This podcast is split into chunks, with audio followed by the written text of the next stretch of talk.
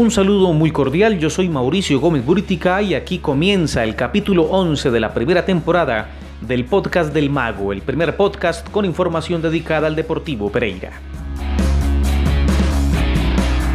Después de 8 años, 5 meses y 2 días, vuelve el clásico cafetero más esperado en la historia entre Deportivo Pereira y Once Caldas.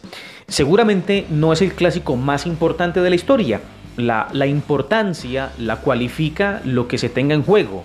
Quizás hoy hay poco en juego entre los dos, las necesidades son diferentes para uno y otro. El Pereira está buscando sumar la mayor cantidad de puntos posibles para alejarse del descenso. Once Caldas está buscando afanosamente una victoria que le permita salir de esa seguidilla de empates que empieza a poner un tinte eh, poco favorable al cuerpo técnico. Pero por estas razones seguramente no es el clásico más importante, pero sin duda alguna sí es el clásico más esperado en la historia entre estos dos equipos. Y cómo no, si fueron ocho temporadas las del Deportivo Pereira en la segunda división y son exactamente ocho años, cinco meses y dos días sin el duelo tradicional del café. Desde el miércoles 28 de septiembre del 2011, por la novena fecha de la entonces Liga Postobón, no se ven las caras en primera división Matecañas y Caldenses. Al final del podcast vamos a repasar las dos nóminas y vamos a darle una mirada a aquel último partido entre ambos conjuntos en primera división. Y les adelanto una cosa, hay dos jugadores que el próximo domingo podrían actuar en el partido y que estuvieron ese 28 de septiembre en el más reciente clásico. Yo seguiré.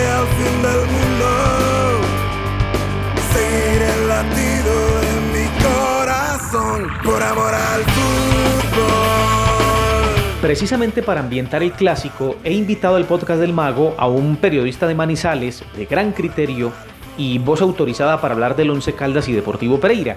Además con un propósito y es el de conocer la mirada que desde afuera y propiamente desde Manizales le dan a este Deportivo Pereira de buen andar por estos días en la Liga Betplay.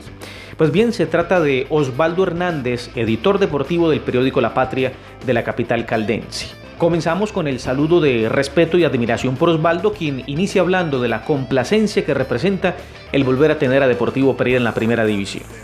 ¿Qué tal Mauro? Un abrazo para usted, para todos los eh, oyentes. Feliz, creo que lo habíamos hablado ya eh, internamente y eh, Manizales, la familia del Once Caldas, nosotros disfrutamos efectivamente el ascenso del Pereira porque es una plaza, es un equipo histórico, es una plaza tradicional, es una muy buena plaza futbolera y creo que el fútbol colombiano está acusando la necesidad de este tipo de equipos, no esos equipos que nosotros hemos llamado popularmente equipos de garaje que nacen y no tienen ni hinchas ni siquiera estadio.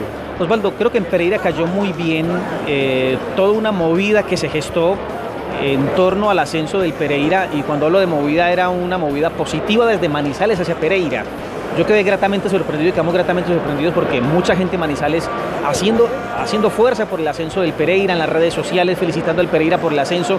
Me parece que es un buen ambiente en tiempos en los que necesitamos obviamente cambiar un poco ese chip de la rivalidad entre las dos ciudades. Sí, sí, totalmente. Yo creo que incluso es que eh, quiero ser un poquito atrevido. Yo creo que a veces ese INRI, de ese regionalismo que se maneja, muchas veces lo siente uno más, que más desde Pereira hacia Manizales que Manizales hacia Pereira. Nosotros, vuelvo a repito, sin ningún tipo de prevención, mm, los manizaleños y caldenses eh, sentimos el, para bien eh, lo que fue el ascenso del Pereira. Se felicitó, creo que usted lo ha dicho, en todos los escenarios informativos eh, se celebró efectivamente el ascenso del Pereira y creo que efectivamente ese es el reflejo efectivamente del sentimiento que hay hacia una región que hasta 1968 fue parte de la misma, efectivamente, y que hoy es la misma. Lo que pasa es que algunos, por el tema de la pasión o regionalismos, la quieren desmarcar. Y vamos a hacer ahora un análisis futbolístico con Osvaldo del Deportivo Pereira y vamos a hablar, por supuesto, de ese lindo duelo que volveremos a tener después de ocho años y medio el Pereira, entendiendo que eh, no tiene el poder económico del Atlético Nacional, creo que tiene el trabajo.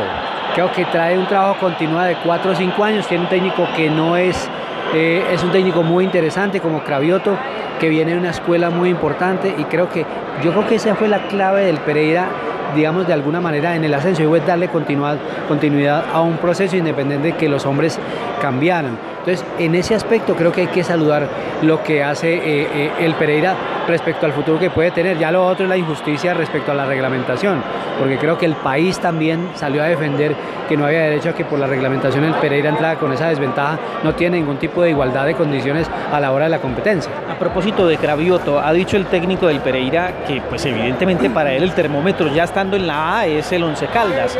Ya se midieron Pereira y Once Caldas en un partido que es insípido porque es medir fuerzas en una parte de pretemporada en la que todavía faltan muchas cosas por definir eh, pero de alguna manera lo que mostró el Pereira fue eso, la base de un equipo ya que viene con un trabajo acumulado. Y bueno, aquí se vio también con muy buenos ojos el hecho de haberle ganado al Once Caldas, un Once Caldas que pues si bien tampoco tuvo, digamos, toda su nómina en la cancha, eh, es un buen golpe de opinión y es el ejemplo de que este equipo pereirano puede al menos salir a dar la pelea en procura de mantener la categoría. Sí, yo creo que los dos equipos traen un trabajo, ¿cierto? Digamos que el Once Caldas de alguna manera por estar en la A es mucho más referente, por la historia es mucho más referente que el Pereira, creo que eso hay que entenderlo, ¿cierto? Eso hay que entenderlo. Eh, el Once Caldas tiene alguna exigencia mucho mayor, así hoy no tenga el performance de otras épocas, ¿cierto? Pero tiene esa exigencia mental mínimo entre los ocho. Pereira entra con la obligación mínimo de no descender y de por ahí pescar, pero vuelvo y repito, esos equipos de bajo perfil que traen un trabajo continuado, que a veces no se les cree mucho, son los que terminan haciendo historia. Y a mí no me disgusta este Pereira futbolísticamente, pero hay que jugar muy bien al fútbol. Pues Osvaldo, me alegra mucho conocer su concepto, primero porque es un periodista criterioso, que sabe, sabe de fútbol, sabe de esto, es de Manizales y a veces es bueno mirar desde afuera lo que, cómo nos ven eh, en Pereira y pues me alegra tener un concepto como el suyo en el podcast del MAC. No, yo creo que eh, usted, usted, usted ha dicho algo muy cierto, es que a veces uno no dimensiona lo que tiene, ¿cierto? Pero ella es una plaza futbolera grande del país, tiene una muy buena afición. Creo que tiene un equipo que, a pesar de la coyuntura que vive desde el punto de vista estructural, creo que es un equipo que juega bien a la pelota, creo que lo demostró, obtuvo resultados y arriba en alta categoría en la A, yo creo que no es tan complicado ganar si se tiene el trabajo continuado, la continuidad que tiene el Deportivo Pereira, porque vuelvo y repito, o usted gana con una chiquera muy grande, con la tiene Junior Atlético Nacional América, o finalmente puede dar la sorpresa con un trabajo como lo tiene el Deportivo Pereira. Gracias por sus valiosas eh, apreciaciones. A ustedes muchas gracias por la invitación.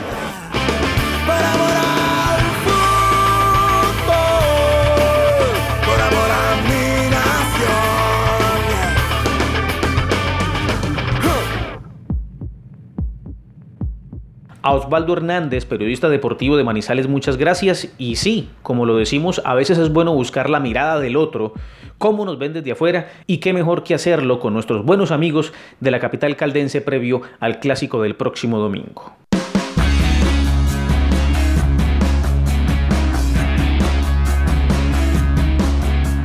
Vamos a darle un vistazo al pasado. Aquí están las nóminas de aquel miércoles 28 de septiembre del 2011 el último clásico en Pereira, el cual fue ganado 3 por 2 por el Once Caldas de Manizales. Deportivo Pereira formó con Robinson Zapata en la portería, más conocido como Rufai Zapata, cuatro defensores, Dani Cano, eh, que actuó como lateral derecho y que es uno de los dos que podría repetir clásico el próximo domingo. Los centrales fueron John Biafara, Oscar Murillo y Elvis González fue lateral con perfil izquierdo.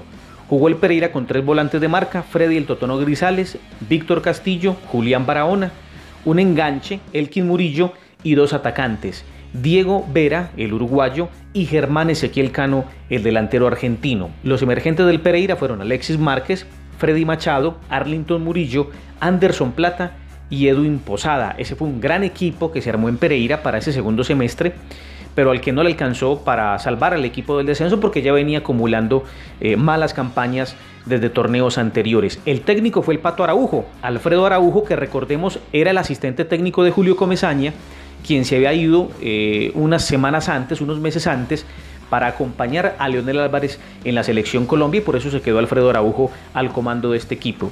El Once Caldas por su parte formó con Juan Carlos Senao en la portería, tres en el fondo, Diego Amaya, David Álvarez, Alexis Enríquez, volante carrilero por derecha el Calle, volantes centrales Jorge Núñez y Alexander Mejía y el volante extremo por sector izquierdo Mauricio Casierra, que es hoy por hoy jugador del Pereira y es el segundo eh, futbolista que podría repetir en el clásico el próximo fin de semana, hoy vistiendo la camiseta del Matecaña. Y tuvo tres atacantes, John Freddy Bajoy, Luis el Pepe Moreno y Jefferson Cuero. Ese fue el 11 inicialista de ese 11 Caldas dirigido por el técnico risaraldense Juan Carlos Osorio. Comenzó ganando el Pereira a los dos minutos con gol del Kim Murillo. A los seis del segundo tiempo empató 11 Caldas con gol de Jorge Núñez. Después a los 19, o mejor a los 22, se fue en ventaja al 11 Caldas con gol de eh, José el Pepe Moreno. Y después, ya en la recta final del partido, a dos minutos del final, 43 minutos, apareció el goleador Germán Ezequiel Cano para poner el 2 por 2 y cuando se pensaba que terminaba empatado el partido, a los 45 clavados apareció Mario González, marca el 3 a 2 y le da la victoria al Once Caldas de la ciudad de Manizales. Este clásico es del pasado, porque este domingo vuelve a escribirse una nueva historia en el duelo más representativo del eje cafetero en el fútbol profesional colombiano. Así llegamos al final de este capítulo 11 del podcast del Mago.